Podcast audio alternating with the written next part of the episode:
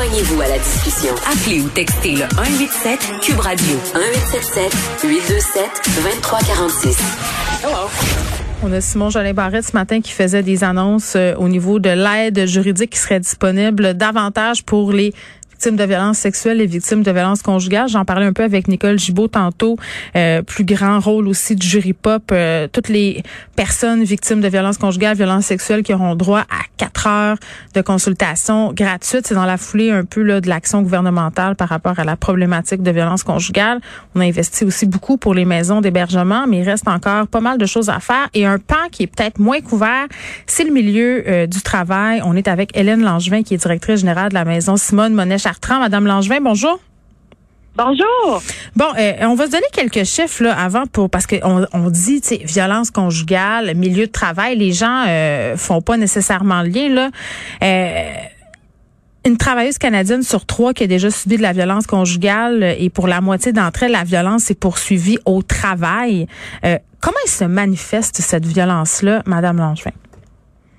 Ben, c'est super que vous le nommiez ça parce que c'est quelque chose qui n'est pas vu. Ça se manifeste de toutes les façons. Vous savez, avec la technologie maintenant, c'est beaucoup garder le lien avec la victime par le mm. biais du cellulaire notamment. Mais ce qui vient avec ça aussi, c'est que le conjoint ou le partenaire connaît où la victime travaille. C'est ça. Donc, il peut se présenter sur le milieu de travail. Il peut appeler 25, 30 fois par jour. Il peut inonder sa boîte vocale. Il peut lui envoyer des courriels pour maintenir son attention, garder le contrôle sur elle pendant toute sa journée. Ben oui, puis ça existe, puis ça se peut là, puis on le voit, puis il y a rien de, de, plus paniquant là. J'imagine, je l'ai jamais vécu là, mais admettons que tu prends la décision de t'en aller en maison d'hébergement, que tu es dans un contexte de séparation, tu peut-être des enfants d'impliquer dans dans cette histoire-là. Euh, tu dis, je suis en sécurité à ma maison d'hébergement, mais mais ton ex, il sait encore où tu travailles. Tu n'as pas changé de travail nécessairement. Puis les employeurs, qu'est-ce qu'ils peuvent faire à ce niveau-là? J'imagine qu'ils doivent se sentir euh, un peu coincés. Puis, puis la raison pour laquelle on se parle aujourd'hui, c'est que vous avez lancé un programme, un programme qui s'appelle, euh, ben en fait, un programme de sentinelle euh, qui va venir les épauler là-dedans. C'est quoi? En fait, c'est un programme qu'on donne dans les entreprises justement pour aider les gens, les employeurs, les syndicats, les RH, les individus à repérer les signes que peut-être dans leur équipe, il y a quelqu'un qui vit de la violence conjugale. Vous demandez tout à l'heure qu'est-ce que l'employeur peut faire. oui. En, fait, on doit se dire qu'est-ce que tout le monde on peut faire? Mais pour ce qui est de l'employeur, par rapport au fait que le conjoint connaît l'horaire de travail, connaît où est-ce qu'elle travaille. Donc, est-ce qu'il y a possibilité, je vais vous donner un exemple, de réaménager l'horaire de travail de cette personne-là?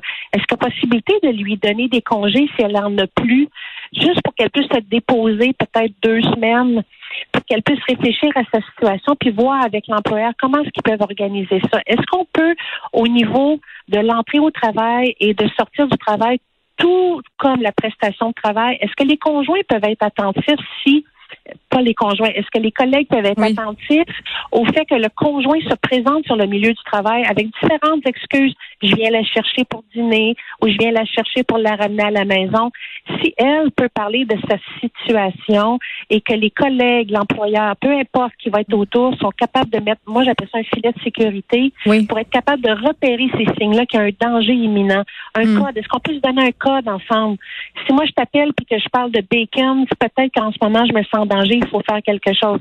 Parce que la dernière chose qu'on veut, c'est que la femme parte du milieu de travail, que les collègues ne la revoient plus jamais, mm. autre que dans le journal le lendemain. Oui, ben oui, puis Madame Langevin, vous avez utilisé euh, une expression euh, filet de sécurité.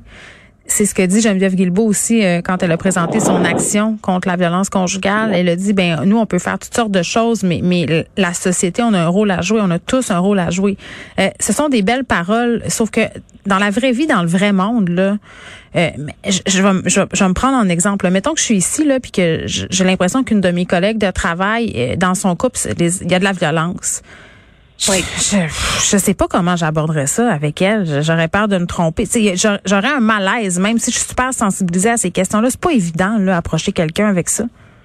Ben, vous avez tout à fait raison. Puis ça s'est exacerbé, ça, cette, euh, ce sentiment-là, avec la pandémie. on n'est même pas en présentiel en plus. On n'est pas exactement. Puis la distance et notre capacité de créer des liens puis de les maintenir mm. avec la situation actuelle s'est exacerbée. Donc, si on reprend le contexte où vous savez qu'il y a une collègue que vous côtoyez, vous la voyez passer, puis vous avez des doutes, est-ce que vous avez un lien avec cette personne-là? Est-ce que vous avez déjà essayé de créer un lien? Est-ce que vous connaissez quelqu'un qui connaît cette personne-là? Mm. On va essayer de mettre un peu d'effort pour, pour voir comment est-ce qu'on peut se rapprocher d'elle pour essayer de justement dire, lui, en tout cas, la mettre en sécurité puis lui dire, écoute, je sais pas mm. ce qui se passe actuellement, mais visiblement, il y a ça. E, e, exemple, tu arrives souvent en retard, tu as l'air triste, tu manges toute seule, je te vois toujours ton cellulaire, puis sur ton cellulaire, puis tu pleures. On va y aller avec des faits. Mm-hmm. On va lui emmener ça, puis on va lui demander... Aussi direct que ça, là. Euh, ça dépend du lien que vous avez. OK. Mais si vous la connaissez pas, je veux, il faut essayer de voir est-ce qu'il y a quelqu'un qui la connaît, est-ce qu'il y a quelqu'un qui a déjà fait des activités sociales avec cette personne-là ou qui est, elle est dans le même département? On peut aller voir cette personne-là qu'on pense et dire écoute, je sais pas si toi tu as un lien avec elle, mais moi je suis inquiète. Là, hmm. on va y aller avec ça. Je suis inquiète parce que je remarque que. là, on va y aller avec des faits. Oui, parce qu'on pense souvent, puis je dis ça avec toute la délicatesse du monde, là, faut bien me comprendre, là, on pense souvent que les femmes qui sont victimes de violences conjugales, ils ont des marques sur le corps. Mais c'est pas nécessairement vrai. Non, parce que les marques, c'est des preuves. Alors les agresseurs n'en font plus, ou presque plus. Donc mm. c'est difficile d'avoir maltraité quelqu'un, de l'avoir ignolé, d'avoir violenté psychologiquement, verbalement, mm. euh, monétairement, euh, et, et surtout sous toutes ces formes. Les agresseurs sont très créatifs. Mais ces femmes-là sont seules. Elles se sentent seules et elles croient leur agresseur. Hmm. Tout ce qu'elle a entendu se faire dire au niveau de son estime d'elle-même, c'est moins que zéro, là. OK? Puis c'est, c'est, c'est, c'est terrible. Et ces femmes-là, souvent, ont essayé de raconter leur histoire et les gens lui ont donné des conseils. Et parce qu'elle n'a pas respecté les conseils que les gens lui ont donnés, les gens l'ont laissé tomber ils ont souvent dit ben pourquoi tu l'as pas laissé? Cet homme-là on te l'a dit de le laisser il est pas bon pour toi ben oui, c'est pas si évident que ça, là. On, on, le sait.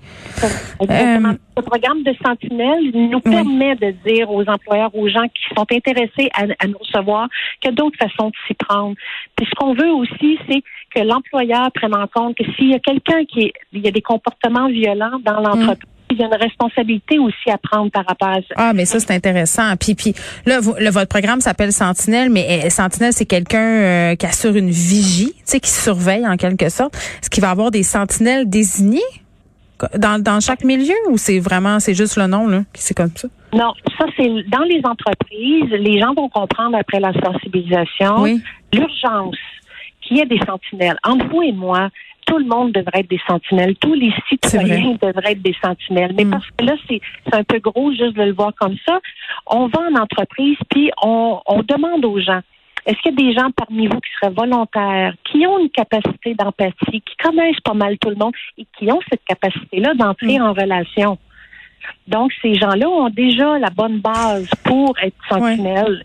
Oui. Madame Langin, dites-moi, parce que euh, la responsabilité de l'employeur, c'est quelque chose qui est débattu dans le cadre du projet de loi 59, là, mais c'est dans le cadre du projet. Puis ce projet de loi, quand même, euh, bon, qui qui se fait pas l'unanimité, surtout dans les milieux euh, syndicaux. Là, on, on, proposait là, de reconnaître une responsabilité de l'employeur pour protéger la victime, parce que c'est vrai, l'employeur est responsable de la sécurité des personnes qui travaillent sur les lieux, là, des personnes qui l'emploient.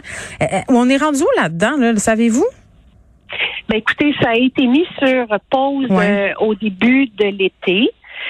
Euh, la réforme de la loi sur la santé et sécurité au mhm. travail, ce ne sera pas pour demain matin. Donc, c'est pour ça que nous, on arrive avec cette initiative-là, plus souhaitée que jamais. Parce que ce qu'on dit aux gens, attendez pas qu'il y ait une loi qui passe.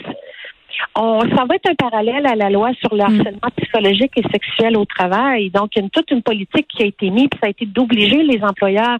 Nous, on souhaite que ça soit fait de façon volontaire. Puis si jamais il y a une loi qui arrive par rapport à ça, il y aura déjà des actions qui auront été prises à l'intérieur des entreprises. Oui, puis parce que pendant qu'on attend des lois, les féminicides se poursuivent euh, malheureusement. Puis je veux qu'on le répète là, euh, puis peut-être qu'on soit plus précise encore sur le rôle clé des milieux de travail dans la prévention des féminicides, justement en terminant Madame Langevin? En fait, c'est parce qu'on souhaite vraiment que ce milieu de travail-là, qui est un milieu où la plupart des gens passent plus de temps au travail qu'on en passe à la maison. Le milieu de travail, c'est une zone sécuritaire pour la femme qui vit beaucoup de difficultés au niveau de la violence à la maison. Et aller au travail, c'est une façon de se sentir en sécurité. Donc, faisons de ce milieu de travail-là un milieu où tout le monde aura comme valeur et dans la culture de l'entreprise un nom solide face à la violence conjugale et demandons aux employeurs et aux employés de tout le monde d'avoir un signal clair par rapport à ça. C'est non, point final, puis hmm. on a une action à mettre en place et on va assumer ce qu'on dit qu'on fait. Donc, les victimes vont se sentir davantage en sécurité. Hmm. Elles risquent d'aller chercher du soutien, faire des démarches pour s'en sortir. Nous, on pense que c'est un incontournable dans notre société parce qu'on veut que les femmes gardent leur travail parce que sinon, elles retournent en hmm. danger et en pauvreté, en situation de pauvreté. Et c'est ça ne va pas améliorer les choses. Oui, puis ce que j'ai envie de dire aussi, c'est que les employeurs qui vont euh, bénéficier de ce programme-là seront invités à faire une contribution là, à votre maison et que les fonds vont servir à financer la construction d'une nouvelle maison euh, d'hébergement. Donc ça, c'est bien aussi. Et je pense que tout le monde a gagné d'avoir un milieu de travail plus sain. Puis c'est vrai que les victimes de violences conjugales parfois le milieu de travail c'est le seul moment ou le seul temps où tu as un peu d'oxygène donc se sentir accueilli, accompagné puis comprise là ça pourrait vraiment faire une différence. Hélène Langevin, merci qui est directrice générale de la maison Simone Monet Chartrand, on se parlait du programme Sentinelle. Merci beaucoup Geneviève d'avoir pensé à nous et bonjour à tous vos auditeurs. Ça me fait grand plaisir, au revoir.